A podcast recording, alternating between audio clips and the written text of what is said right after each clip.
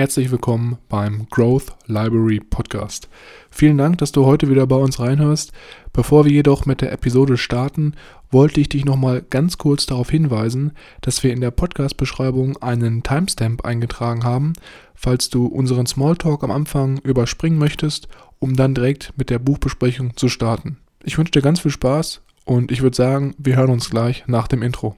Leerzeiten effektiv nutzen mit dem Growth Library Podcast, deiner persönlichen Bücherdatenbank. Ich begrüße euch herzlich und gebe nun weiter an meine beiden Powerleser, Milan und Mischa.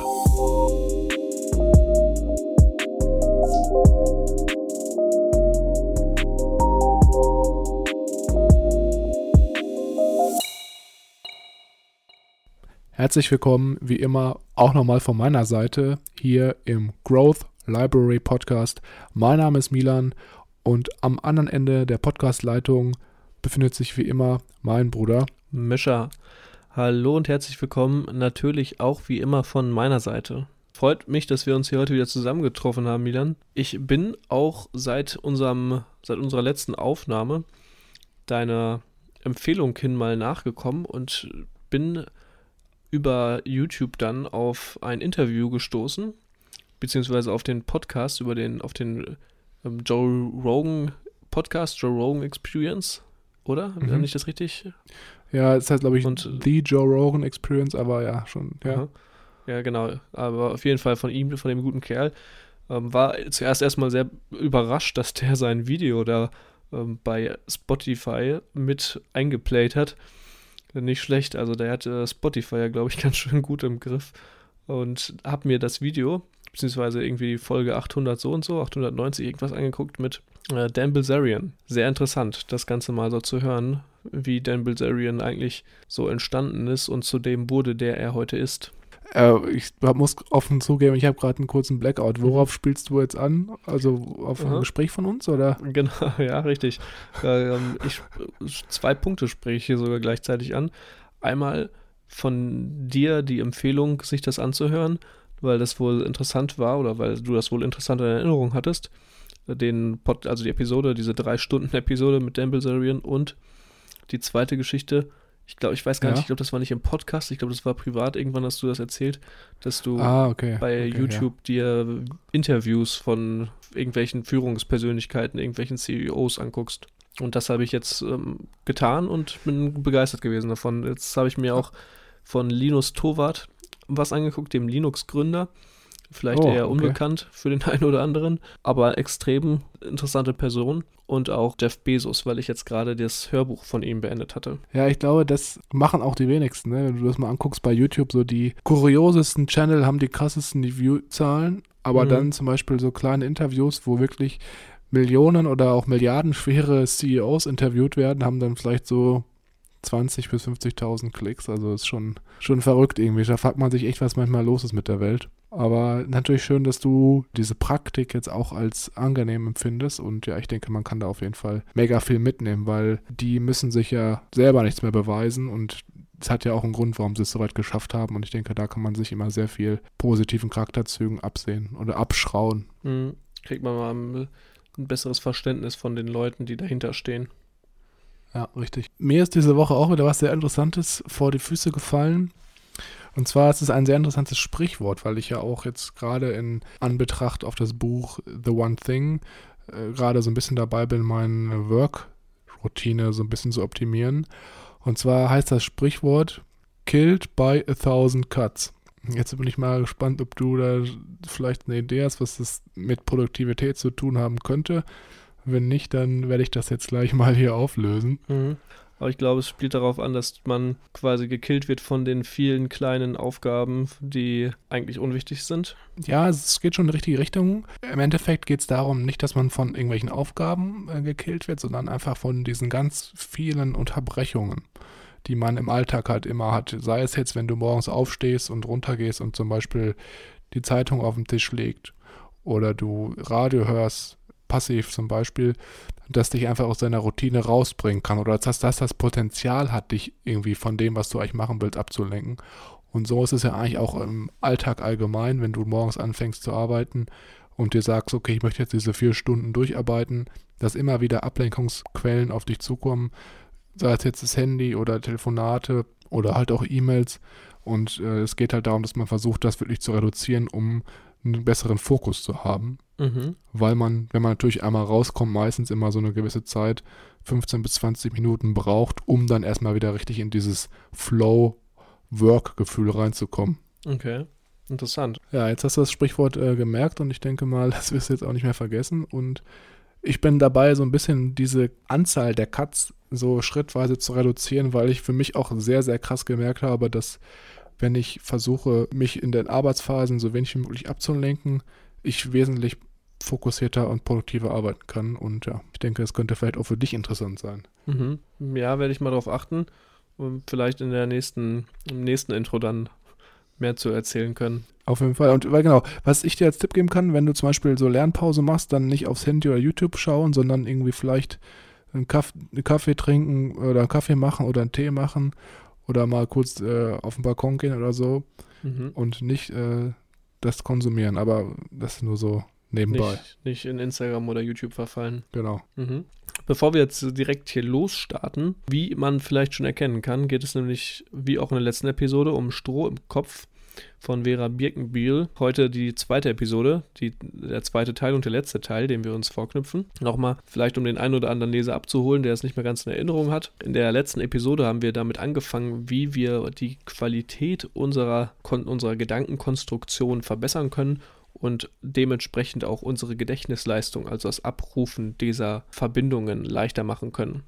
Wir haben auch kurz über Lernkurven gesprochen und kurz Methoden, wie wir uns in Prüfungssituationen verbessern können. Unter anderem gab es auch Einblicke in visuelles Denken und die Begriffe Gedächtnisse wie ein Netz sind gefallen, bei denen wir uns angeschaut haben, wie man sich leichter Sachen merken kann und wie man Wörter als Infobündel darstellen können und wie das Ganze einem hilft, später Informationen leichter abzurufen. Und im jetzigen Teil knüpfen wir direkt daran an. Genau, also es ist natürlich wie immer so, dass wir uns jetzt im zweiten Teil hier die wichtigsten Aspekte, die uns am interessantesten vorkamen, rausgesucht haben und dann da so ein bisschen erläutern, was die Autorin jetzt damit genau meint. Und wie immer ist es natürlich so, dass wir jetzt nicht jede einzelne Seite und jedes Kapitel des Buchs besprechen, weil das ganz einfach den Rahmen unseres Podcasts hier sprengen würde.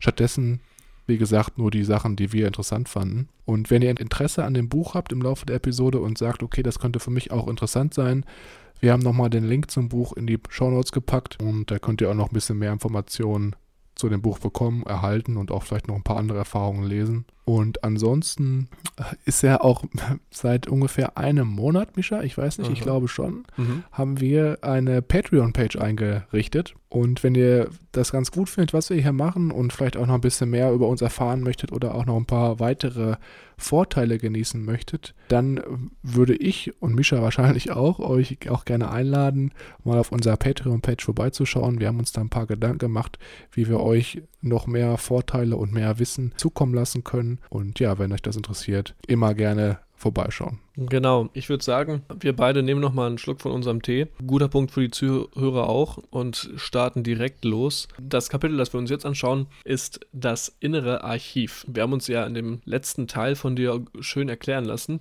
wie analoger Graffiti funktioniert.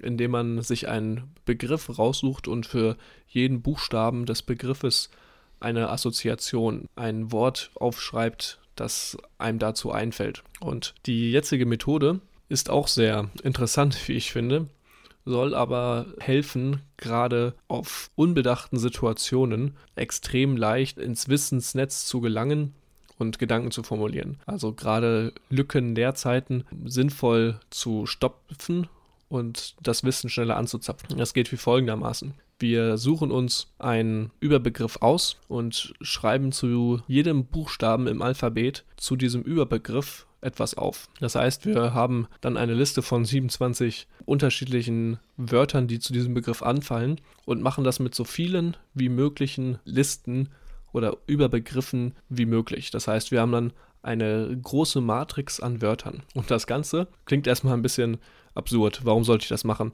Was habe ich da für einen Mehrwert von? Und dieser Mehrwert, den die Vera hier beschreibt, ist der, dass es uns verbessert, den aktiven Zugriff aufzurufen. Das heißt, je mehr Fäden wir in unserem Wissensnetz haben, oder je mehr Fäden wir in unserem aktiven Zugriff haben, desto mehr haben wir unser Wissen im Griff und desto intelligenter und kreativer können wir auch gleichzeitig reagieren, wenn es darauf ankommt. Das heißt, wir können spontaner, schneller und intelligenter unser Wissen abrufen, um ja, schlagfertiger zu handeln und vielleicht auch schlagfertiger zu kontern. Was mir hier in dem Kapitel ganz, ganz krass hängen geblieben ist, ist, dass man das auch trainieren kann, spielerisch sozusagen, mit Freunden und Kollegen.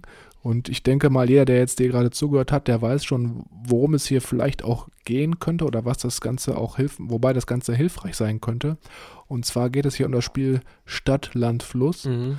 Da ist es ja so, dass du, wie schon gesagt, man zu einem bestimmten Buchstaben aus dem Alphabet in verschiedenen Kategorien immer einen Begriff finden muss. Und wenn man natürlich, so wie du gerade gesagt hast, dieses innere Archiv aufbaut und in bestimmten Kategorien dann sozusagen sich für, zu jedem Buchstaben aus dem Alphabet was überlegt, hat man natürlich da einen enormen Vorteil. Das ist natürlich auch dann der Faktor, der dir im Spiel hilft, auf Begriffe zu kommen, die jetzt nicht von allen erraten werden ich habe auch mal ein bisschen selber drüber überlegt und ich finde, das ist eigentlich auch eine sehr, sehr coole Idee, um, wenn man auf Leute trifft, die man vielleicht nicht kennt oder auf Leute trifft, von denen man weiß, dass die in einem speziellen Wissensgebiet sehr viel Wissen haben, dann das als Kategorie in Stadt, Land, Fluss nimmt und dann mit denen Stadt, Land, Fluss spielt, um dann von denen was dazu zu lernen. Verstehst du, was ich meine? Oder? Da so ein bisschen anzuknüpfen, was bei denen so im Kopf vorgeht und was die bei den Begriffen im Kopf haben. Genau, richtig. Wenn man jetzt zum Beispiel sagt, du kennst dich gut aus, jetzt mal ganz, ich habe das jetzt, nennen wir als Beispiel jetzt, ne? Wenn man jetzt sagt, du kennst dich gut aus mit im Bereich Jagen und ich kenne mich gut aus im Bereich Hochseefischerei, dann würden wir das halt als mhm. jeweils als Kategorie nehmen und dann könnte ich zum Beispiel, wenn jetzt der Buchstabe Z kommen würde, im Bereich Hochseefischerei was erzählen, und du im Bereich Jagen und so könnten wir dann auch zum Beispiel gegenseitig unser Wissensnetz erweitern. Und ich glaube, das mhm. ist eigentlich eine ganz coole äh, Möglichkeit. Mhm. Eine andere nette Methode, um dieses Alphabet zu füllen, ist natürlich auch in so Leerzeiten wie beim Warten auf ein Taxi oder auf einen Bus. Da kann man die Zeit ja auch eigentlich relativ gut nutzen, um sein eigenes Alphabet noch etwas weiter aufzustocken und die Lücken zu füllen. Klar, klar. Das ist halt, das eine ist halt ein bisschen spielerischer, das andere ist mhm. so ein mhm. bisschen das selbst ausarbeiten. Ja, sehr interessante Methode. Man muss aber natürlich wissen, was man davon hat. Wäre ich jetzt so nie auf die Idee gekommen, das in Angriff zu nehmen. Ich glaube, das kann man auch dann gut machen, wenn man das in irgendwelchen Bereichen macht, mit denen man tagtäglich zu tun hat, vielleicht. dann der nächste Punkt, den wir sehr interessant fanden, oder ich vor allem, und, und zwar heißt das Kapitel Neurobics. Und ich glaube, man kann da schon so ein bisschen von ableiten, worum es hier genau geht. Und zwar um regelmäßiges Gehirntraining. Und hier gibt es so drei große, grobe Kategorien, die sich damals rauskristallisiert haben. Das ist einmal das gehirngerechte Arbeiten. Gehirnjogging ist das zweite, was 1981 äh, entwickelt wurde, was so ein bisschen das Gehirn durchbluten soll. Und Neurobics selber, was eine Kombination aus den Worten Neuronen und Aerobics ist. Klar, es hört sich jetzt vielleicht am Anfang so ein bisschen trocken an, was ich hier erzähle, aber jetzt kommt der wichtige Punkt, warum ich das jetzt auch hier einbringen wollte. Und zwar baut das Ganze auf einen wissenschaftlichen erforschten Annahme auf. Und zwar ist diese Annahme use it or lose it. Und Mischa, jetzt mal für die mhm. Zuschauer, mhm. was ist damit gemeint? Ja, entweder nutzt du dein Gehirn oder du verlierst dein Gehirn. Das ist ja jetzt auch hier wieder die schöne Anekdote zu dem Buchtitel, der hier gewählt wurde. So sieht's aus, richtig. Und zwar ist es so, wie bei eigentlich allen Sachen in unserem Körper, mit unseren Neuronen im Gehirn oder auch mit unseren Muskeln. Wenn wir sie benutzen, dann haben wir sie, aber wenn wir sie nicht benutzen, dann bauen sie sich langsam ab. Und genau das ist halt auch die Sache, die Vera Birkenbill mit ihrem ganzen Buch eigentlich hier anschreibt oder anspricht, dass wir das Gehirn benutzen sollen. Weil, was ist das Problem, wenn wir es nicht machen? Im hohen Alter kann es dann passieren, dass wir eine sehr hohe Wahrscheinlichkeit haben, an Demenz und Alzheimer zu erkranken. Und das ist natürlich was, was keiner von uns will, weil es wirklich eine sehr, sehr, ja, sehr, sehr erschreckende Krankheit ist, meiner Meinung nach. Und deswegen geht es darum, dass man immer wieder neue ich sage jetzt mal metaphorisch, Datenautobahnen im Kopf aufbaut, damit man halt das Gehirn ständig äh, benutzt und auch auf Trab hält, damit sich das halt nicht im Alter abbaut und man lange wirklich äh, noch fit im Kopf ist. Sehr schön gesagt. Da fällt mir aus Kindheitszeiten klassisch von Nintendo das schöne Gehirnjogging von Hiro Nikoshita oder so ein. Dr. Dr. Kawasaki oder so. Ich weiß Kawasaki, nicht mehr, aber ja, ja, ja, so. ich weiß nicht. Hm. Ja, stimmt. Das hat Vera Birkenbill jetzt leider hier nicht in ihrem Buch ja. genannt, dass wir das Gehirnjogging auf dem Nintendo DS spielen sollen. Wobei sondern, das Buch äh, durchaus in die Zeit von dem Spiel fällt. Das stimmt, ja.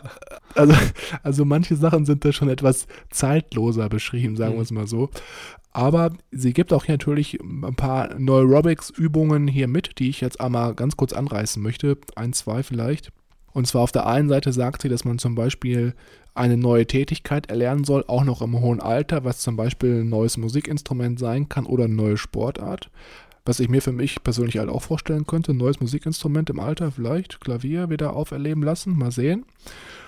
Oder aber auch, dass man aus seinen vorherigen Routinen ausbricht und dann mal den Alltag komplett umstrukturiert, damit man sich wieder komplett neu an das Neue oder an die Veränderung anpassen muss. Und letzten Punkt, den ich auch noch ganz interessant fand, das ist natürlich ein bisschen abgeflachter wieder, dass man sich selber neuen Wahrnehmungen aussetzt. Das heißt, mhm. man trinkt zum Beispiel einen, einen Smoothie oder einen alkoholischen Cocktail, den man vielleicht vorher noch nicht kannte und so werden dann die Rezeptoren neu angeregt. Mhm. Oder bekannte Übungen mit verbundenen Augen machen oder ähnliches. Ein Sinnesorgan genau, ausschalten. Richtig. Den nächsten Punkt, den ich mir rausgesucht habe, parallel lernen, geht so ein bisschen in die Richtung, dass, äh, ich weiß nicht, ob du dich erinnerst, habe ich auch schon angesprochen, als wir uns The One Thing angeschaut haben. Da gab es mal kurzzeitig beiläufig von mir so eine kleine Einspielung, dass Gary Keller ja durchaus sagt, eine Sache ist durchaus genügend und Parallellernen funktioniert überhaupt nicht. Wobei die Vera sagt, Parallellernen geht sehr wohl. Man muss jedoch die äh, Technik dafür sinnvoll ähm, bewältigen und ähm, üben. Ja, das stimmt. Das ist mir gar nicht so aufgefallen, dass das wirklich zwei gegensätzliche Meinungen sind. Ja, gut, dass du es anbringst. Aber ich glaube, in dem Buch The One Thing ist Gary Keller auch davon ausgegangen, dass man jetzt vielleicht auch nicht genau weiß, wie man optimal parallel lernt. Und deswegen schauen wir uns jetzt mal an, was Vera Birkenbiel hier sagt, wie man effektiv parallel lernen kann. Sehr gerne. Ich habe nämlich auch, muss ich nochmal sagen, muss es teilweise revidieren ein bisschen, weil die Vera durchaus hier ein klares Statement gibt und sagt, dass jede Art von Information, die ihre Allgemeinbildung erweitert, per Parallellernen gelernt werden kann. Zum Beispiel Fremdsprachen. Die Frage ist natürlich hier, was ist äh, unter Allgemeinbildung, was fällt da alles? Das ist natürlich auch wieder ein bisschen subjektiv, aber das lassen wir jeden selbst beurteilen. Da starten wir lieber gar nicht. Wir gucken uns eher mal an, wie Parallellernen an sich laut Vera funktioniert. Hierbei versucht man nämlich, zwei Dinge gleichzeitig zu tun. Die sogenannte Hauptsache und den sogenannten Hintergrund. Der Hintergrund ist hierbei nicht weniger wichtig, kriegt jedoch einfach nur weniger bzw. gar keine Konzentration, da die Konzentration vollständig von der Hauptsache beansprucht wird. Das hat zur Folge, dass die Tätigkeit im Hintergrund, der wir keine Aufmerksamkeit schenken, ins Unterbewusstsein dringt und dadurch von uns unterbewusst aufgenommen wird. Da gibt es auch interessante Tests, die gemacht wurden. Da habe ich jetzt vor kurzem auch einen sehr interessanten Test gelesen, uh, unabhängig von dem Buch, in einem anderen Buch, The Biology of the Mind, aus meinem Studium. Da gab es den interessanten Testversuch bei einer Testperson, die Kopfhörer aufhat und auf der rechten und linken Ohrmuschel unterschiedliche Gespräche laufen und man sollte sich ausschließlich auf ein Gespräch konzentrieren, das vorher angegeben wurde. Und danach konnte man von diesem einen Gespräch gut beurteilen, was erzählt wurde. Von dem anderen Gespräch wusste man an sich bewusst nichts, hat aber trotzdem Aufgaben dazu bekommen und hatte diese intuitiv einigermaßen richtig beantworten können.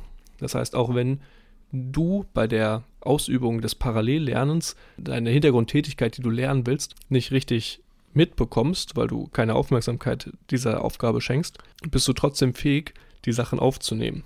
Was ich sehr interessant fand und was auch deswegen, weil es halt Allgemeinbildung, sage ich mal, im Anführungszeichen hier anspricht und nicht irgendwie faktisches Datenwissen, wo du die ganze Zeit deine Konzentration für aufwenden musst, um diese Tätigkeit auszuüben, durchaus vielleicht sinnvoll sein kann für den einen oder anderen. Ja, muss, man muss natürlich dazu sagen, dieses Parallellernen ist jetzt nicht, dass man jetzt zwei Bücher abwechselnd liest oder ähnliches. Es geht nicht Genau. darum, dass man eine Aktivität macht und nebenbei halt über die Ohren, also auditiv Informationen aufnimmt. Das kann jetzt ein Hörbuch sein oder auch ein Podcast, der halt Wissen vermittelt. Das ist, glaube ich, nochmal wichtig hier anzubringen. Und ja, ich fand es auch ziemlich krass, dass man sozusagen unterbewusst dann doch die Informationen teilweise äh, wieder abrufen kann, obwohl man sich darauf gar nicht konzentriert hat. Mhm. Und bei mir ist es ja auch so, oder was, heißt bei mir ist das so, ich glaube, da haben wir auch schon in den früheren Podcast-Episoden ganz oft drüber gesprochen, dass wir beide auch sehr gut oder sehr gerne Hörbücher hören von berühmten Persönlichkeiten, also jetzt nicht Hörbücher, sondern Biografien Mhm. und äh, das auch allgemein mega gut ist, wenn du halt eine andere Tätigkeit machst oder wenn du halt irgendeine normale Alltagstätigkeit trotzdem mit informativem Wissen füllen möchtest. Und das äh, kann man ja eigentlich immer machen, ne? beim Sport zum Beispiel oder wenn du halt auch irgendwie putzt oder ähnliches oder wenn du spazieren gehst oder so. Ich glaube, da ist mega gut, um wirklich das auch mit Wissen zu füllen. Bei mir ist es zum Beispiel so, wenn ich morgens joggen, joggen gehe, dann höre ich meistens immer oder eigentlich immer höre ich irgendwelche Hörbücher, weil das einfach mega gut ist, um dann sich weiterzubilden. Ja, Hörbücher, da sprichst du einen guten Punkt an. Da sind wir, glaube ich, beide ein bisschen verfallen, ein bisschen äh, der, die Neigung zur Süchtigkeit. Genau, es ist so unsere kleine, kleine eigene Sucht, würde ich sagen. Ne? Wir Ja. sind da schon eigentlich so ein paar Hörbuch-Freaks, glaube ich. Aber Ja, ich muss Ja. auch ehrlich zugeben, ich habe diesen Monat festgestellt, dass mein angesammeltes Guthaben nur noch auf anderthalb Guthaben gefallen ist und meine eine Abo-Pause, die ich dann sofort aufgehoben habe, erst im Januar wieder greifen würde zur nächsten. Ich dann Okay. das Audible-Angebot genutzt habe, um mir drei Guthaben zum Preis für 8 Euro zu holen. ich glaube, das sollte eigentlich auch jeder machen. Also es gibt momentan, weil man muss auch dazu sagen, in dem Buch spricht Vera Birkenbiel die ganze Zeit davon, dass man sich irgendwelche Camcorder oder wie die früher hießen, Ja, sich kaufen soll, wo man dann halt sozusagen damit die ganzen Informationen aufnehmen kann. Aber heutzutage weiß natürlich jeder, dass keiner mehr einen Camcorder benutzt. ja hast du Um, alles in äh, deiner Hosentasche mit dir. genau, das ganze alles. Genau, alles auf dem Handy.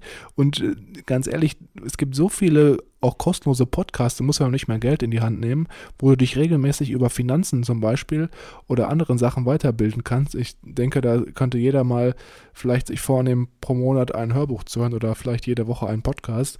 Als ich in Singapur war und da gearbeitet habe, habe ich zum Beispiel am Tag drei Podcasts gehört im Finanzbereich und dann daraufhin angefangen, meine ETF-Anlagestrategie auszuarbeiten.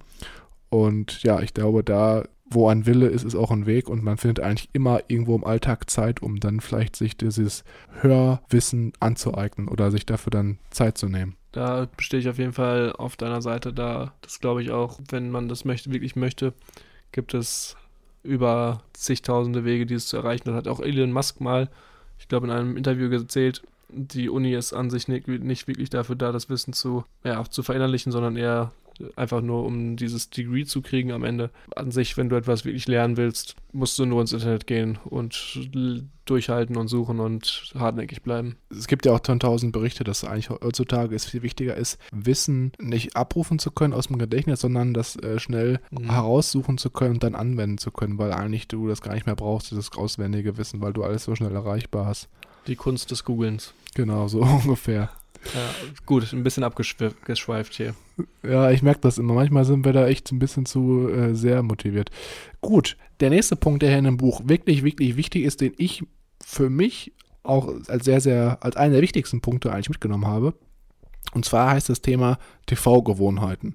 Und TV-Gewohnheiten, da ich weiß nicht, ob du da auch so mega in dem Bereich äh, aktiv bist oder dich damit, also das sich so interessiert, aber für mich war es sehr interessant, Ja, weil vielleicht, Vera B. Hm? vielleicht müssten wir es hier umnennen und von TV-Gewohnheiten zu Netflix-Gewohnheiten ähm, das Ganze ein bisschen modernisieren. Ja, Netflix und eventuell sogar YouTube. Kommt natürlich immer darauf an, was man sich auf YouTube anschaut.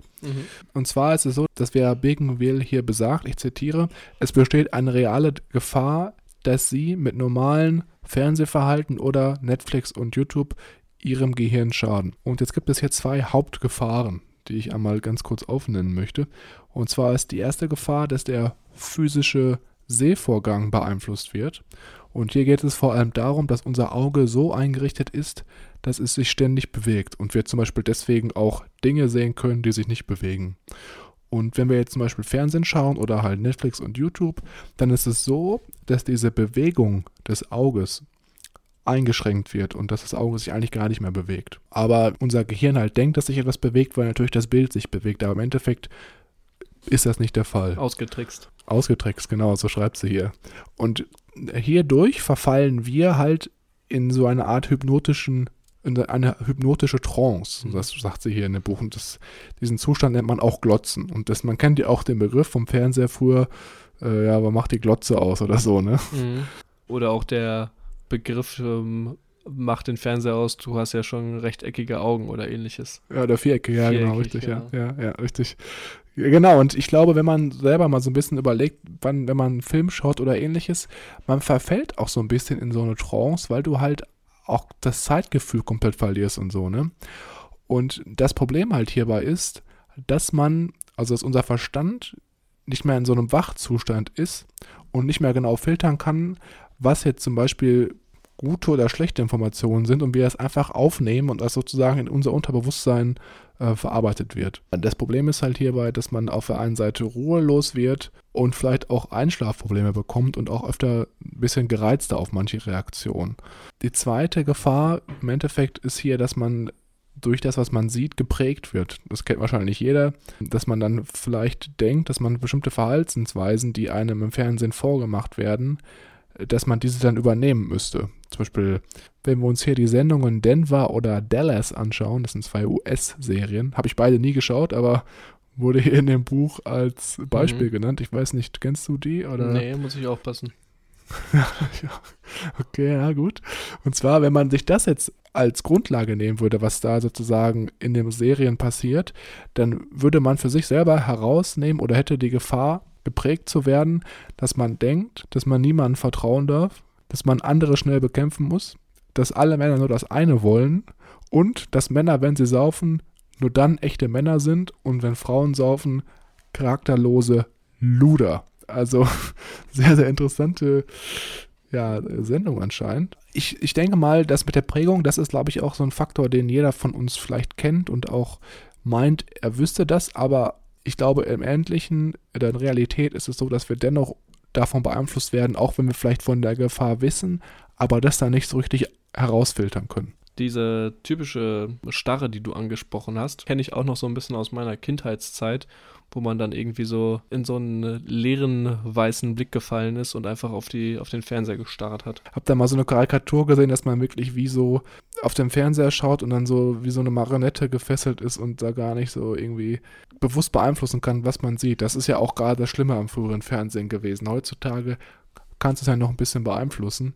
Mhm. Ja, nochmal zu diesem ganzen, zu der ganzen Geschichte mit der Prägung ganz früher in Amerika war es damals auch sogar so, dass die Regierung halt Schwierigkeiten hatte, Autofahrer davon, davon zu überzeugen, dass sie sich halt anschnallen sollten. Das hat halt niemand gemacht. Und nachdem halt zum Beispiel in, in US-Serien mhm. immer vorgemacht wurde, wie Leute sich anschnallen, ist halt dann sozusagen in der Bevölkerung diese Akzeptanz unterbewusst gestiegen. Und ich denke, das ist eigentlich ein Paradebeispiel davon, wie Serien, Filme etc. uns eigentlich in unserem Verhalten und auch in unserer Denkweise prägen. Deswegen muss man auf jeden Fall schauen, was man äh, sich auch äh, regelmäßig äh, anschaut, denke ich mal. Ja, dieses Beispiel ähm, kenne ich tatsächlich auch. Sehr interessanter Schachzug, der da gezogen wurde von der Regierung, um das Ganze vielleicht ein bisschen attraktiver zu machen. Ich glaube, das ist etwas, was, also gerade diese Prägung, was in der Gesellschaft häufiger passiert, aber gar nicht bewusst einem auffällt. Und was man natürlich jetzt dagegen machen kann, um versuchen so ein bisschen das zu kontrollieren, ist auf der einen Seite, dass man allgemein solche Filme oder Nachrichten auch vor allem, dass man das nicht mehr live sieht, weil man dadurch halt den Vorteil hat, dass man vorspulen kann, wenn jetzt zum Beispiel irgendetwas gezeigt wird, was man sich eigentlich gar nicht anschauen will. Mhm. Früher war das vielleicht sogar noch ein bisschen relevanter, als es halt nur das Fernsehen gab, dass man dann da in den Werbepausen immer vorspulen konnte, aber heutzutage kann man sich natürlich da anders verhelfen und genau gucken, was schaue ich mir auf Netflix an oder auf YouTube. Ich glaube, das ist nicht mehr so ganz äh, interessant oder ganz relevant. Das letzte kurze Kapitel, das wir hier anschneiden wollen, bevor wir dann zu unserem Fazit und unserer Kritik kommen, ist das Sprachenlernen. Hier wird nämlich in die klassische und in die Birkenbiel-Methode unterteilt. Was hältst du davon, Milan? Ich mache die klassische und du guckst dir die Birkenbiel-Methode an. Da bin ich direkt im Boot. Dann äh, würde ich sagen, ahoi, Leinen los und ab geht die Post. Die klassische Methode zuerst. Wer kennt es nicht in der Schule? Wir fangen an, Latein zu lernen und müssen erstmal die erste Lektion Vokabeln lernen. Das heißt, neue Wörter, die deutsche Begrifflichkeit und die lateinische Begrifflichkeit, stupides Auswendiglernen, kein Problem. Erster Punkt, der uns hier auffällt, wir, es wird erwartet, dass wir neue Wörter aussprechen, bevor wir erstmal überhaupt den richtigen Klang kennen. Ähm, das heißt, wir können, wenn die Worte ausgesprochen werden, sie gar noch nicht mal erkennen. Der zweite Schritt, wir wissen jetzt ein paar Vokabeln und müssen die erste Lektion übersetzen. Äh, wer kennt nicht, wahrscheinlich nur die lateinischen Leute kennen es. Magnus oder wie er hieß, der in Rom irgendwie auf irgendeinem Fest war und irgendwas gesucht hat mit seinem Esel. Okay. Das, war das hört sich nach einer, einer spannenden Story an. ja, die Übersetzungen in Latein waren immer sehr interessant.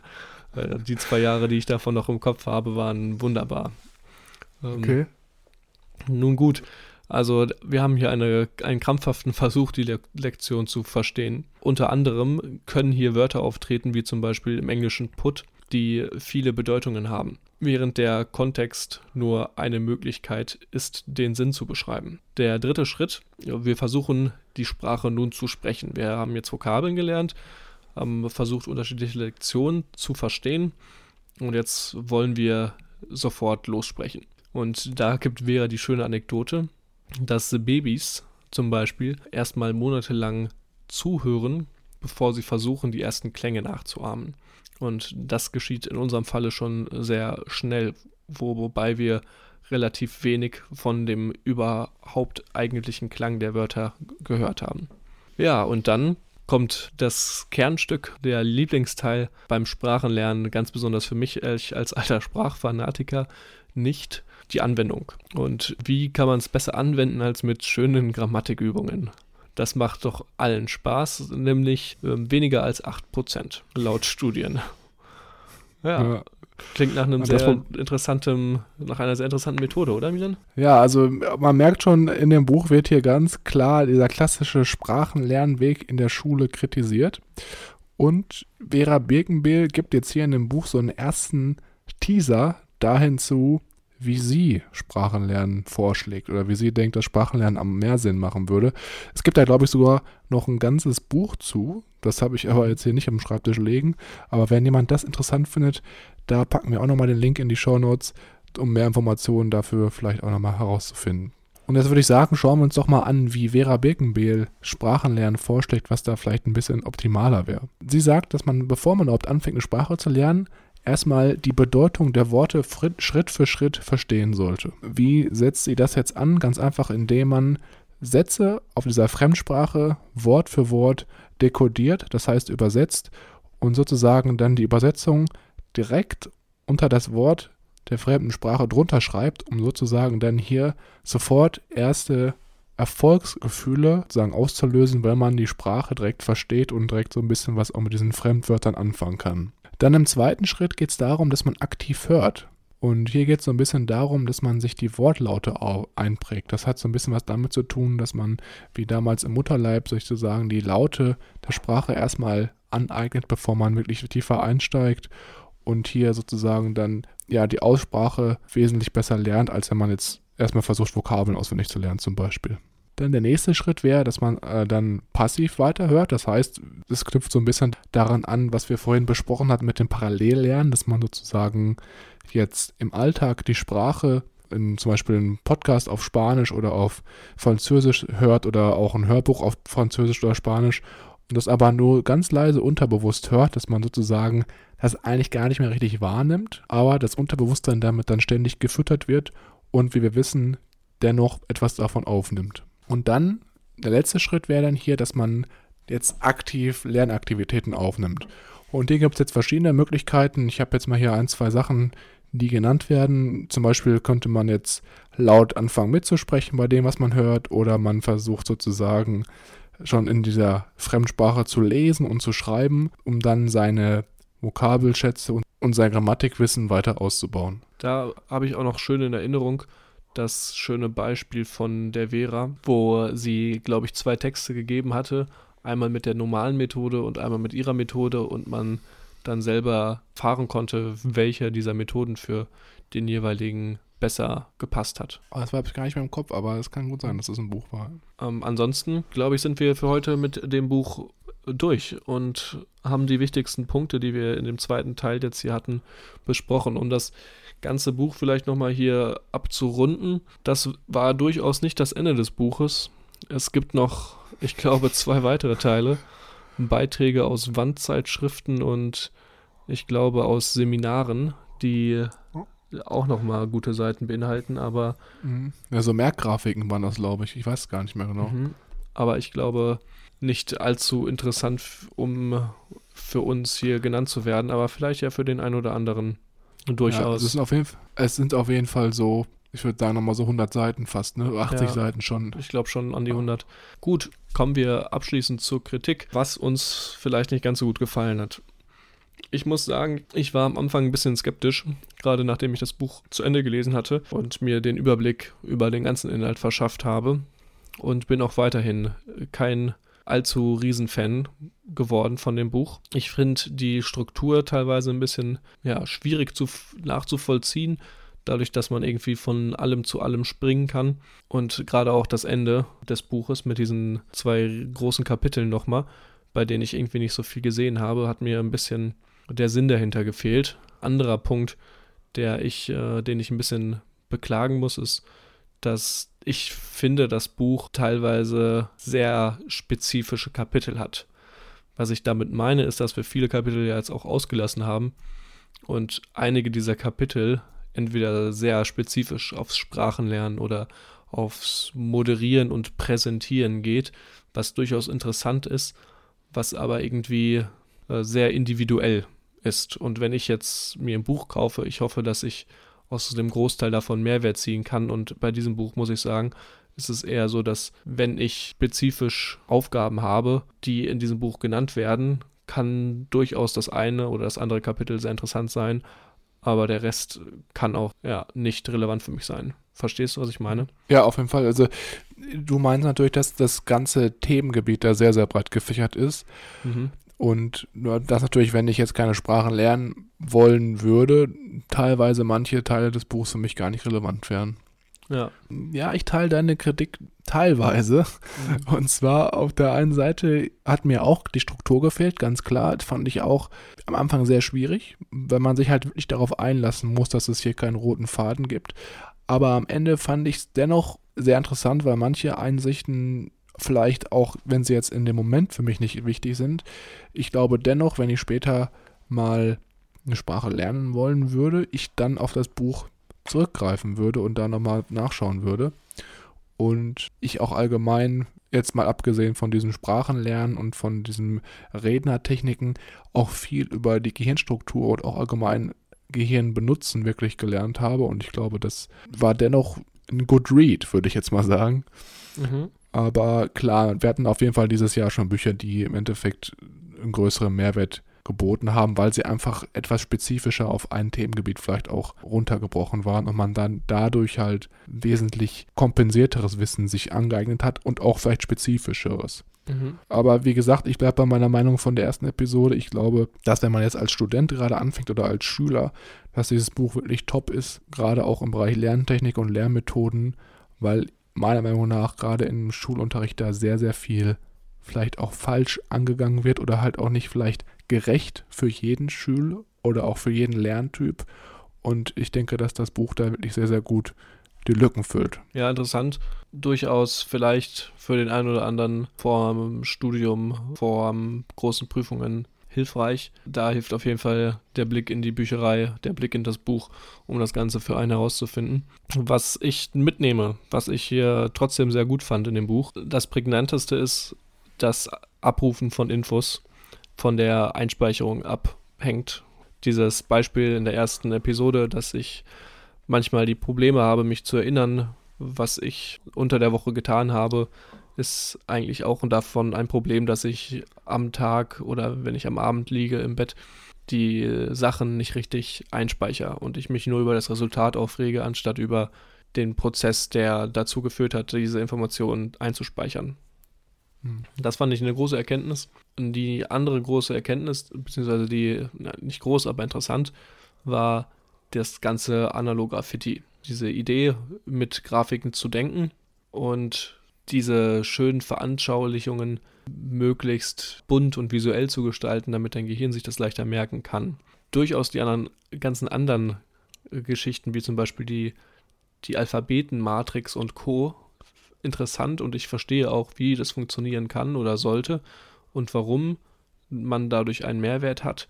Ich weiß aber nicht, ob ich wirklich dann doch so begeistert davon bin, dass ich mich hinsetze und zu einem Überthema wie Hochseefischerei? Hochseefischerei, genau. In, äh, von A bis Z jeden Buchstaben durchgehe und überlege, hm, was fällt mir dazu ein. Aber ich mhm. verstehe, wie es einem helfen kann, dass ich dann mehrere Verbindungen hat, habe, auf die ich springen kann, auf die man ausweichen kann, aber es ist mir ein bisschen zu zäh, ein bisschen zu aufwendig, glaube ich, mhm. um es dann mhm. wirklich zu tun. Ja, ich denke, da geht es auch wieder darum, dass man selber sich zusammenreißen muss oder wenn man das wirklich möchte, dann hinsetzen muss, um da was zu machen. Ja. Was ich wichtig fand oder was ich sehr, sehr cool fand, nochmal hier ein, zwei letzte Worte, war auf der einen Seite, dass dieses Gehirntraining wirklich in Korrelation mit Demenz zusammenhängt. Also das war für mich eine ganz neue Erkenntnis, dass man das vielleicht auch vorbeugen kann, indem man sich ewig weiterbildet. Und das ist ja auch das, was wir mit unserem Podcast hier eigentlich verfolgen, ewiges Wachstum, ewige Bildung, weil wir einfach, ja, denken, dass man eigentlich nie ausgelernt hat und weil wir ja beide auch ja schon jetzt im Laufe der letzten zwei, drei Jahre so wissenshungrige Typen geworden sind, sage ich jetzt mal. Mhm. Und ähm, auf der anderen Seite auch TV-Gewohnheiten, über die wir gerade gesprochen hatten, und Parallellernen fand ich auch sehr interessant. Mhm. Das bestärkt mich auch darin, noch weiter Hörbücher zu hören, vielleicht auch noch etwas extremer eventuell, vielleicht mhm. auch dann, wenn ich andere Sachen mache. Aber ja, ansonsten sehr schöne Insights über das Gehirn und wie es funktioniert. Und ich bin nicht des, nichtsdestotrotz dennoch zufrieden mit dem Buch. Das freut mich sehr zu hören. Ich äh, bereue es auch nicht, das Buch gelesen zu haben. Das, ich, das wäre jetzt auch schon, auch schon ein krasses Level. Ja, so, so weit kommst noch. ja, ansonsten ist natürlich wieder super oder bedanken wir uns beide recht herzlich bei jedem, der es geschafft hat, unseren euphorischen Gesprächen über das Buch Stromkopf von Vera Birkenbiel zuzuhören. Natürlich interessiert uns wie immer auch eure Meinung, was ihr von dem Buch haltet. Habt ihr das Buch schon gelesen? Wenn ja, wie hat es euch gefallen? Uns erreichen mittlerweile schon wirklich äh, regelmäßig Nachrichten bei Instagram, was uns natürlich sehr freut. Und wir beantworten die auch immer persönlich. Also entweder habt ihr dann Misha oder mich an der Strippe.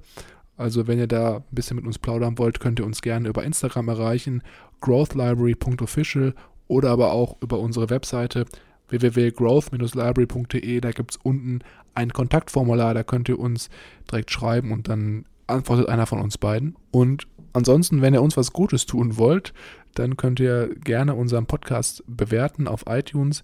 Äh, da gibt es unten eine Sterne-Rubrik und das hilft uns einfach dabei, den Podcast ein bisschen bekannter zu machen und auch an Personen heranzubringen, die das, was wir machen, vielleicht noch nicht kennen, aber dennoch von dem Wissen, was wir teilen, profitieren können.